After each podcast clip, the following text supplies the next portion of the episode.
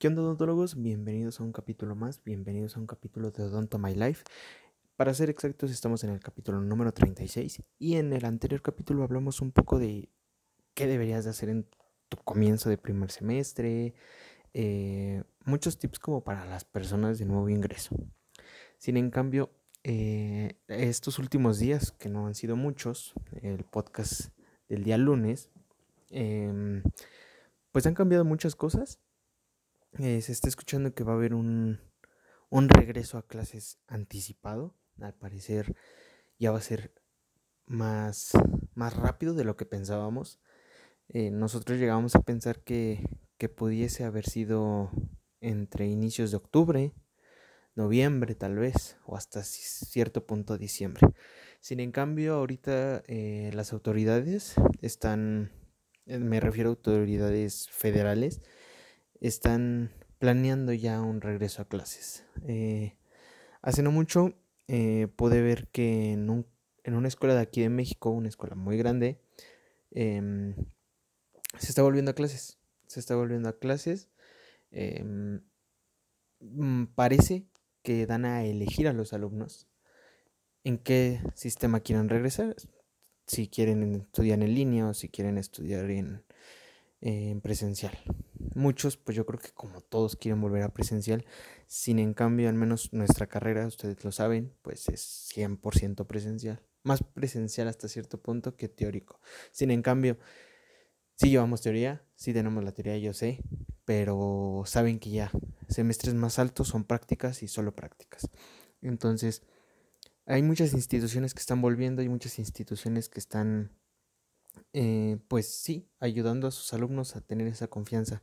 Sin en cambio, hay que tener mucho cuidado eh, en nuestro caso como odontólogos y a lo que va referido a nuestro podcast del día de hoy es qué medidas de protección te recomiendo que utilices para volver a, a, la escuela, a la clínica, a los laboratorios, que, que este preciso semestre, principalmente grados entre tercero y cuarto año, me estoy refiriendo a mm, tercer semestre, cuarto semestre, séptimo semestre, em, comienzan con, con, teoría.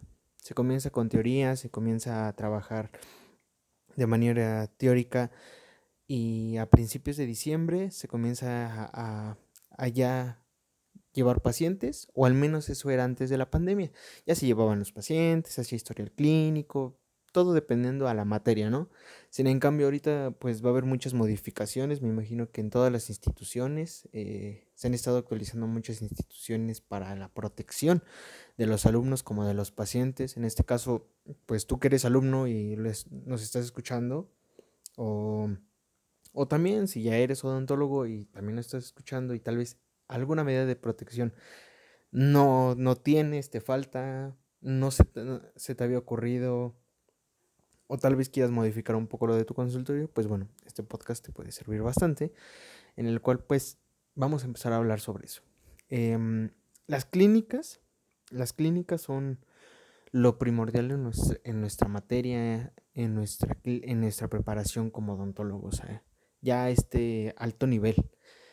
Yo sé que primero y segundo semestre, primer año, eh, empiezan con teoría en muchas escuelas y en muchas ya empiezan con algunas prácticas, tal vez con simuladores.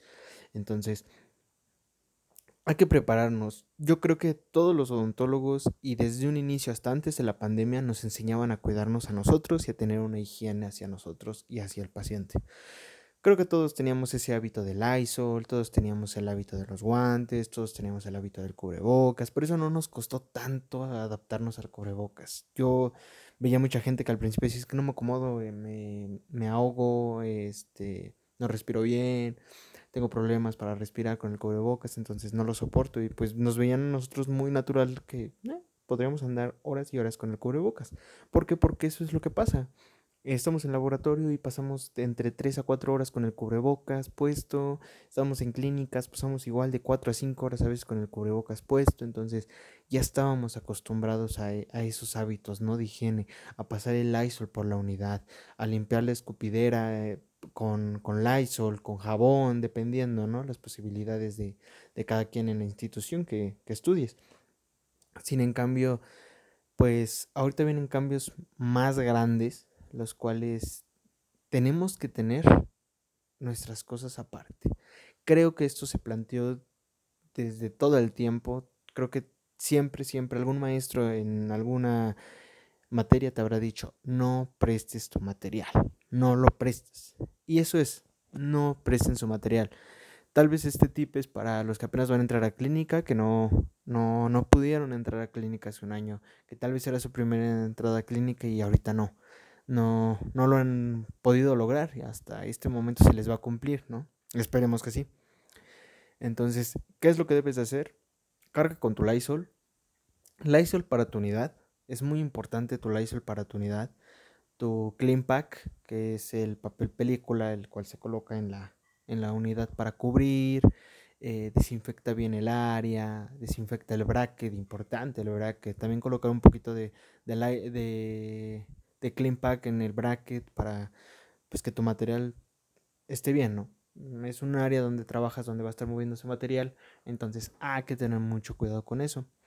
Igualmente, yo les recomiendo, eh, la mayoría de las escuelas em, tienen sus pijamas quirúrgicas o filipinas. Ajá. Sé que esto se llega a utilizar a veces en, sí, en este, cuando hay una cirugía, cuando tienes alguna práctica pues importante de, ese tipo, llegamos a ocupar la, la, pijama quirúrgica, sin en cambio para rotatorio antes no se ocupaba mucho la pijama quirúrgica. Algunas escuelas sí, no miento que algunas escuelas no lo hagan, pero algunas eh, no utilizaban la filipina. Entonces hoy es muy importante utilizarla. Utilicen su filipina em, antes de entrar a clínica, sabiendo que van a, a tener contacto con un paciente, sabiendo que va a haber saliva, sabiendo que va a haber eh, ese contacto de de primera zona con el paciente, entonces hay que, hay que utilizar la filipina. Después de tu filipina es tu bata, tu bata desechable y ahorita están saliendo unas, bueno, no están saliendo, ya habían salido, solamente que es que ahorita con todo esto de las medidas de seguridad, pues se ven muy bien. Son este tipo de batas largas, completas, que se sellan o se cierran de la parte de la espalda, pero llegan a nivel de la espinilla. Entonces son largas, son muy largas y, te protegen bastante. Igual tienen, son del mismo material que, que las este que las batas, las cuales pues no te dejan correr fluidos o traspasar el fluido hacia tu piel o, hacia, o tener contacto. Entonces, muy buena opción poder comprar o adquirir una bata de esas. Andan en el rango de precios entre los 700, 800 pesos. Esas se van a estar utilizando. He visto muchas escuelas que las están pidiendo. He visto muchos lugares o consultorios privados, clínicas también, que las están ocupando y créanme que ha de tener buena protección. Yo les comento algo. Ningún odontólogo, creo que ningún odontólogo ha sido un caso grave de haberse contagiado en el consultorio. Jamás he escuchado a alguien. Claro, si aquí nos puedes comentar, oye, ¿qué crees? Yo sí me contagié en el consultorio. Bueno, ahí la medida de seguridad, alguna te falló. La vez que a mí me tocó contagiarme de COVID fue por mi por el hábito de haberme quitado el cubrebocas, el mal hábito de haberme quitado el cubrebocas, y eso fue lo que me hizo contagiarme. Si yo no me hubiera quitado el cubrebocas, créanme que yo no me hubiese contagiado. Sin en cambio, ahí te das cuenta de la importancia que es el cubrebocas. Créanme, totalmente, sí, sí te ayuda cañón. Pero también hay de cubrebocas a cubrebocas. A esto voy. Ya que pasamos de qué puedes llevarte a la escuela. Sabemos que muchas escuelas llevan también este pues su uniforme blanco completo, como les comentaba en el anterior capítulo. Entonces, pues uniforme blanco completo, eh, ya sea que se lo pongan aparte, que se lo puedan retirar y ponerse la filipina.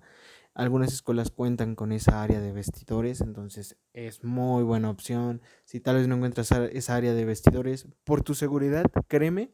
Y claro, si tu escuela lo permite, hay veces que no todas las escuelas permiten el uso de filipinas, me tocó escuchar varias escuelas que no las permiten, que no las quieren, que mm, no sé, la verdad creo que ahí deberían de, plantear un poquito, no podemos decir nombres, claro, pero hay que tener un poquito de conciencia ya con los alumnos, ya en este punto. Entonces, Si no tienes esa posibilidad de un vestidor, bueno, ve a tu baño, a un baño y cámbiate. Créeme que te va a ayudar un buen. Sé que te vas a tardar más, sé que tal vez va a ser tiempo perdido, sé que sí, organízate y créeme que te va a ayudar mucho, ayudar bastante. Entonces, cambia de ropa para irte a tu casa y llegando, recomendable, un baño. Tal vez llegabas y te ponías a hacer tarea y después te bañabas hasta en la noche o al otro día. No, ya no. Llega y bañate, créeme, 100%, llega y bañate y, y te vas a sentir mejor y no vas a tener un riesgo de que pueda pasar algo grave. Y siempre andar con cubrebocas, claro. Y esto es a lo que vamos. ¿Qué cubrebocas utilizar en clínica? Eh, he estado viendo varias fotos, eh, varios posts de, de, Instagram que no en todas las escuelas se está ocupando el NK95. Ese es un cubrebocas de la marca de 3M, eh, la cual no le estamos dando promoción. Sin en cambio, es lo que utilizamos o utilizan en mayoría el sector salud. ¿Esto porque eh, al principio había un desabasto gigante de cubrebocas 3M porque todos lo querían, era el único que te protegía y el único que te ayudaba. No. Eh, más adelante en Odonto My Life, en la página de Facebook y de Instagram, van a poder encontrar el tipo de cubrebocas y qué tanto te protege según la Organización Mundial de la Salud. Se los vamos a subir más al ratito, por ahí van a andar rolando en estos días. Entonces hay que tener la conciencia de saber dónde utilizar el NK95. Yo te recomiendo que en la escuela, por el contacto que vas a tener con los compañeros, con los maestros, con los pacientes, con el público en general, ocupes el NK95. ¿Por qué? Siempre lo vas a andar trayendo puesto. No va a haber momento en que te lo quites, al menos cuando vayas a comer. Yo creo que ahí sí te lo puedes quitar, obviamente. Pero tienes que tener mucho, mucho cuidado. Eh, el NK95 que tú utilices en clínica no lo puedes utilizar afuera. Regla básica. Tienes que llevar cubrebocas de repuesto porque al momento en el que tú tienes contacto con una sola persona por bastante tiempo, imaginando vas a quitar, no sé, una caries y vas a colocar una amalgama o una resina, lo que tú gustes, que vamos a hablar más adelante sobre eso de las amalgamas y las resinas, al menos aquí en México vienen malas noticias para la amalgama, pero más adelante vamos a hablar en un capítulo para, para comentar eso que está sucediendo. Entonces, en esta parte, yo creo que lo que necesitas es llevar otro cubrebocas, tenerlo guardadito. Cuando tú termines tu labor, ya sea eh, restauradora, lo que sea, que trabajes con fluidos, créeme, retíralo y tíralo a la basura y cámbiate y colócate uno nuevo. Los tricapa pueden funcionar en ambientes no cerrados, no cerrados, a eso me refiero. El salón es un ambiente cerrado.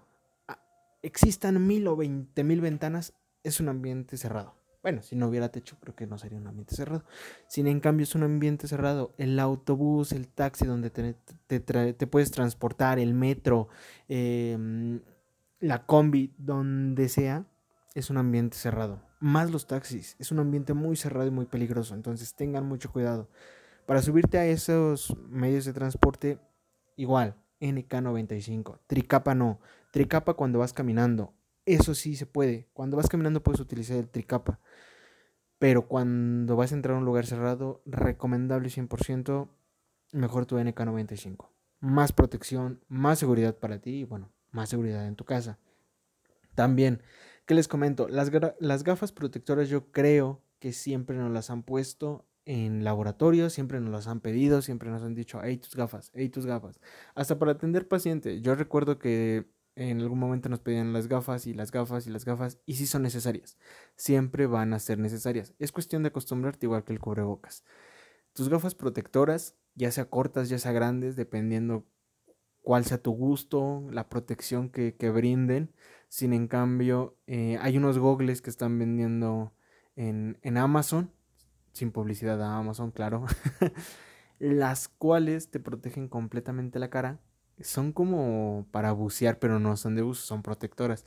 Y están impresionantes. Créeme que yo te recomiendo una de esas. Están como en 400 pesos, 500 pesos esas gafas protectoras. Muy bien, ya tienes tu cubrebocas, ya tienes tus gafas protectoras, tu bata gigante, ya estás bien protegido. Algo más falta. Gorro desechable. O el gorro de tela. El gorro de tela puede encontrar bastantes partículas de las cuales puedan contaminar. Igual que la bata, al final de cuentas. Si tú llevas una bata, ahí se va a impregnar eh, pues fluidos, ahí se van a poder llegar a, adherir bacterias tal vez hasta cierto punto o microscópicamente podrán adherirse. Entonces, tal vez esto platicándolo con autoridades de tu escuela puedes llegar a un punto. Un cubrebocas NK95, tu bata, de, tu bata, tu bata pues larga y aparte la desechable, se me olvidó, la desechable también es importante. Sé que no te vas a poder ni mover, pero nos vamos a tener que acostumbrar. Yo te recomiendo bata desechable también es que hay que cuidarse cañón. O sea, y, horrible. O sea, te debes de cuidar bastante. Y sé que va a ser incómodo y que yo creo que también a mí me va a costar. Pero es algo que tenemos que hacer. Tenemos que aprender a vivir y a vivir bien con este virus, la verdad. Entonces, tu gorro de tela sí, pero al momento en que lo retires, envolverlo en la bata que ocupaste. No en la desechable, en la de tela. Envolverlo ya traen su bolsita. O hazte una bolsita. ¿Qué te cuesta coser una bolsita? Tomar una bolsita. Es más, agarra la bolsita que sea y guarda ahí tu bata. Y con tu gorro envuelto, créeme, no pasa nada. Llegando la lavas, sanitizas lo que tú quieras y sin ningún problema. Ahora, caretas. Ese es un tema muy importante porque cuando sí y cuando no ocupar careta. Em, yo creo que el contacto que puede ir hacia los ojos o por lo que se hicieron las gafas protectoras o la careta la empezó a tomar la gente fue por por el contacto cercano con la saliva. A eso se refería la careta. No se refería a que el virus se pegaba a la careta y no pasaba. No, no, no. El virus no vuela. Al menos aún en la actualidad no nos han dicho, oigan, ¿qué creen? El virus vuela.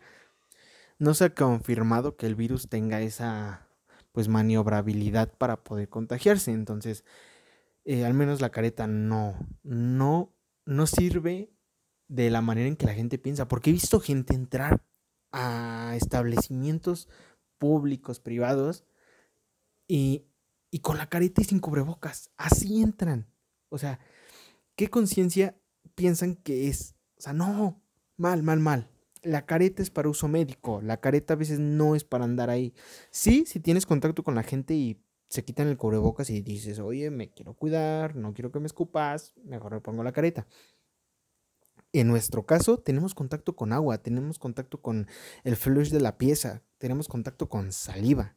Entonces, eso sí va a ser necesario para nosotros. Para nosotros, la careta debe ser obligatoria cuando tenemos que trabajar de esa manera tan cercana con, las personas. Entonces, careta, cómprate una buena careta, las de plástico, em, las esas sencillitas que son pues muy delgadas, te pueden llegar a servir, sí. Pero hay una cosa, esta careta la vas a tener que estar utilizando cada que entres a clínica o cada que tengas contacto con paciente. Yo te recomiendo, cómprate una buena careta. No te compres una de esas caretas delgaditas que se doblan, nada más ahí como hasta con el aire se doblan. Hay caretas muy buenas en cualquier página, eh, para ya no nombrar páginas de dónde comprar. Pero, em, pues en algún momento voy a, voy a adquirir una buena careta y se las puedo publicar ahí en Instagram, en el Facebook de Odonto My Life. Eh, va a andar ahí eh, donde la compré y la que se les recomiendo. Esta careta anda aproximadamente entre unos 600, 700 pesos la sola careta, pero es resistente, es casi muy resistente. No se dobla, es rígida, se coloca muy bien en la cabeza, no va a andar ahí moviéndose o empañándose porque es muy buena. Entonces, una careta buena, les recomiendo que compren.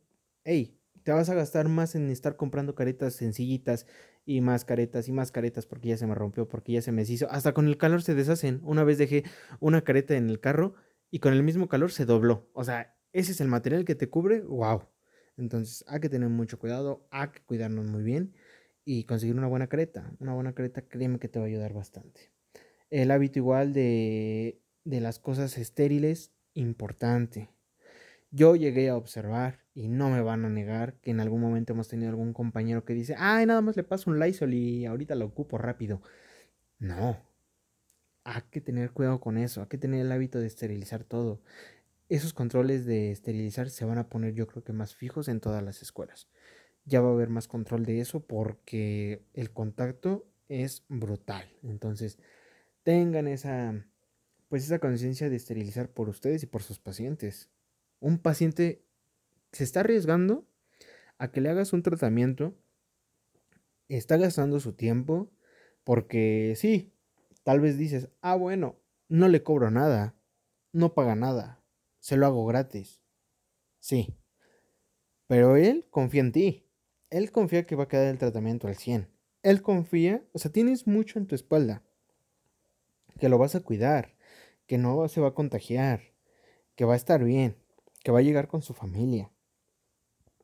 Tienes que cuidarlo al 100% porque él está sacrificando su tiempo y su bioseguridad por ti. Entonces hay que tener esa, esa maña de, esterilizar todo. Si tal vez eres una de esas personas que tal vez eh, se me pasó una vez, no pude, no esterilicé. Bueno, ten esa delicadeza de poder esterilizar todo el material. Nada, nada de material con un laizazo. No. Nada de eso. Eso no va a ayudar. Entonces, esas son las pequeñas medidas de seguridad que debes de tomar. Eh, yo sé que algunos ya se las sabían, desinfectar todo el área. Sí, ya lo hemos visto. Llevamos casi un, más de un año viviendo así. Entonces, yo creo que ya las tienes muy planteadas para llevarlas eh, pues a cabo ya en la escuela. Entonces, mucha suerte a toda esa gente que va a volver a entrar. Mucha suerte a todas esas personas que es su primer clínica. Mucha suerte a los que pues vuelven a sus clínicas y no han tocado ni un paciente en más de un año, suerte, créeme, te tienes que aplicar. Y pues bueno, esperemos que sí se pueda, nos vamos a estar cuidando, vamos a estar al pendiente de todo, vamos a estar ahí platicando pues este experiencias que nos puedan pasar a vivir. Entonces, va a haber muchas experiencias, va a haber podcast que voy a grabar caminando, porque esa es mi intención, grabar algunos capítulos caminando para contarles, para que sepan que, que, que, vengo de la escuela, que está pasando esto, que esto me pasó hoy. Entonces va a haber podcast, a ver qué se puede armar, qué podemos estar haciendo. Y, y, vienen muchos temas, vienen temas de pediatría, vienen temas de rehabilitación, vienen temas para bebés, vienen temas, bueno, no para bebés, porque van a decir, ¿cómo? Entonces, ¿cómo le pongo un podcast a un bebé? No, temas para poder tratar a un bebé, a una mamá embarazada, a una mamá antes del embarazo. Vienen temas muy buenos que espero que les llamen mucho la atención. Em, estoy procurando pues poderles subir un capítulo cada este cada que, que, se pueda dos veces a la semana espero estar subiéndolo y, y espero que les guste. También dejen manden un mensaje a Don't My Life en Instagram en Facebook donde quieran. Mándenos un mensaje diciendo qué temas quieres que hablemos qué temas quieres que, que, te hable, tal vez podemos hacer algo más. Entonces, estén muy al pendientes, porque yo creo que la odontología, la nueva odontología o la odontología después de la pandemia, se va a comenzar a escribir con los alumnos. Ya se empezó a escribir con los doctores que tienen su consultorio y han trabajado durante pandemia, pero ahora se va a escribir una nueva historia con alumnos de vuelta a la pandemia. Esa va a ser una sección y espero que les guste, que les agrade. Ahí vamos a estar platicando. Cuídense mucho, cepídense los dientes, usa cubrebocas, lávate las manos, trae tu gel a todas partes, tu Lysol desinfectante, lo que tú quieras, pero cuídate. Cuídate mucho, cuida a tu familia y no olvides cepillarte los dientes. Nos vemos en otro capítulo de Odonto My Life.